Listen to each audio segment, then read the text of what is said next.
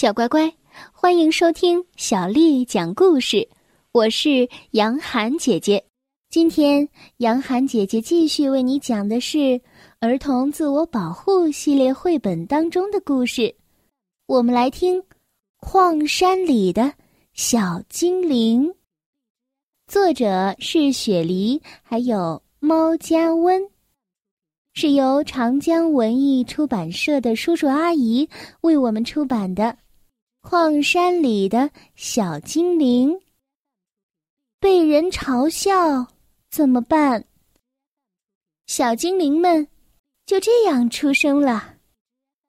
一睁眼，他们就看见了树上的纸条：“致亲爱的小精灵。”请前往矿山独立生活一年，你们将接受重要的典礼。留言是精灵爸，还有精灵妈。哦，原来这是精灵爸爸和精灵妈妈对小精灵的考验。小精灵们议论着：“重要的典礼是什么？”他们一边嘟囔着。一边踏上了去往矿山的小火车，在矿山里，除了他们，还住着一个小精灵。小精灵杰瑞叫着：“哦，天哪！它为什么是红色的？它居然是红色的！”小朋友们，你们知道吗？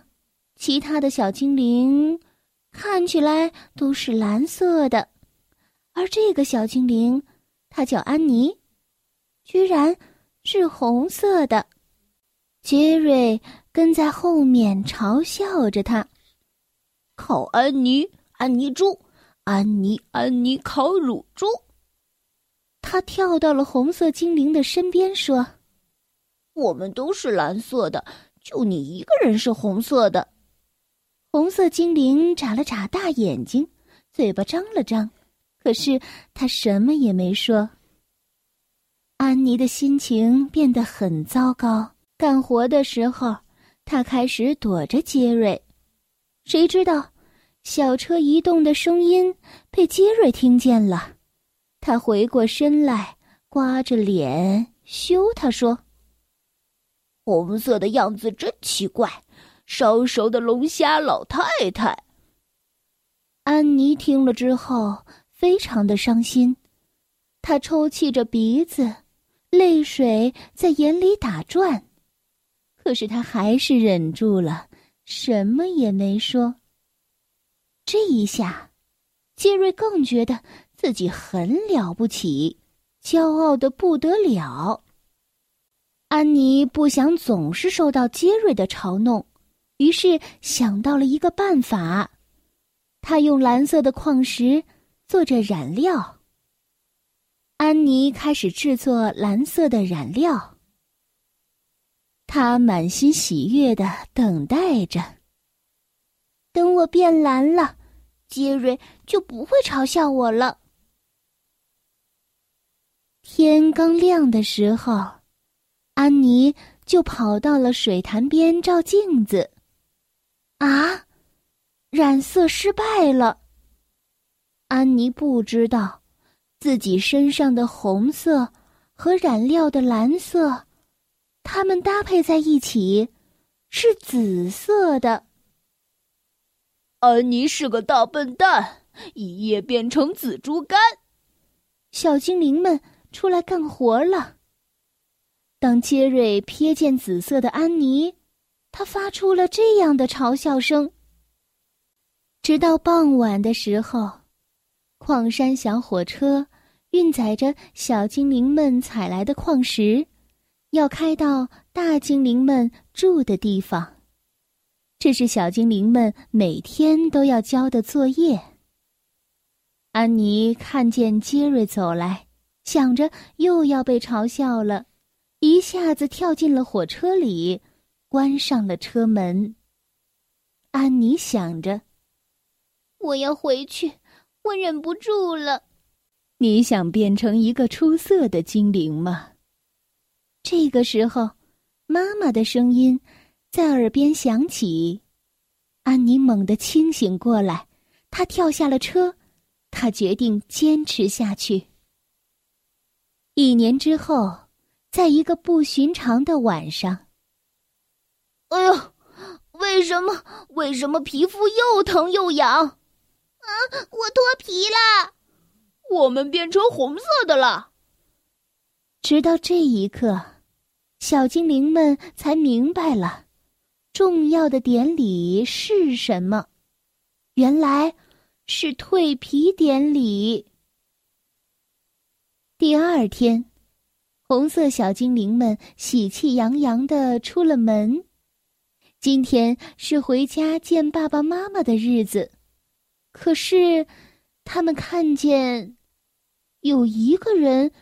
没有蜕皮，哎，你怎么没有蜕皮啊？就你一个人是蓝色了。对呀，我们都从初级精灵升级成了终极精灵了。这个没有蜕皮的小精灵是谁呢？你们能猜到吗？是的，他就是杰瑞。杰瑞的腿发抖了。他很害怕大家嘲笑他，他捂着耳朵往后退。突然，他被一双大手抱了起来，回头一看，是一个黄色的精灵，他就是安妮。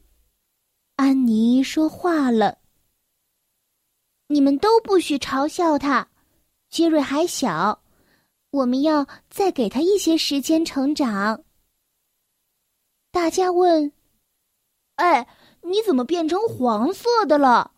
原来你会说话呀！”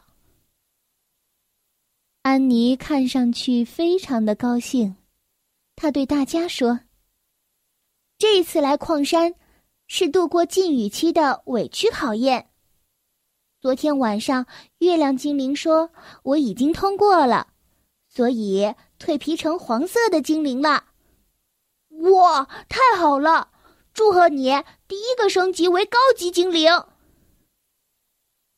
安妮和红色小精灵们就要离开矿山了，可是杰瑞却不得不在矿山留下来一段时间。呜呜，小火车开了，杰瑞哭了，他跑着对安妮挥挥手说。等我明年回去。这就是矿山里的小精灵的故事。小乖乖，今天的故事就为你讲到这儿了。如果你想听到更多的中文或者是英文的原版故事，欢迎添加小丽的微信公众账号“爱读童书妈妈小丽”。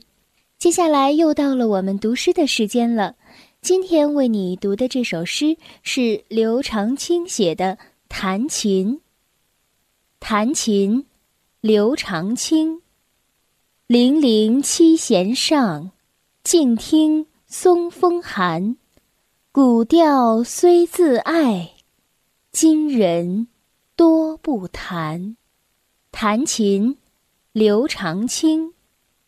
零零七弦上，静听。松风寒，古调虽自爱，今人多不弹。弹琴，刘长卿。零零七弦上，静听松风寒。古调虽自爱，今人多不弹。小乖乖，晚安。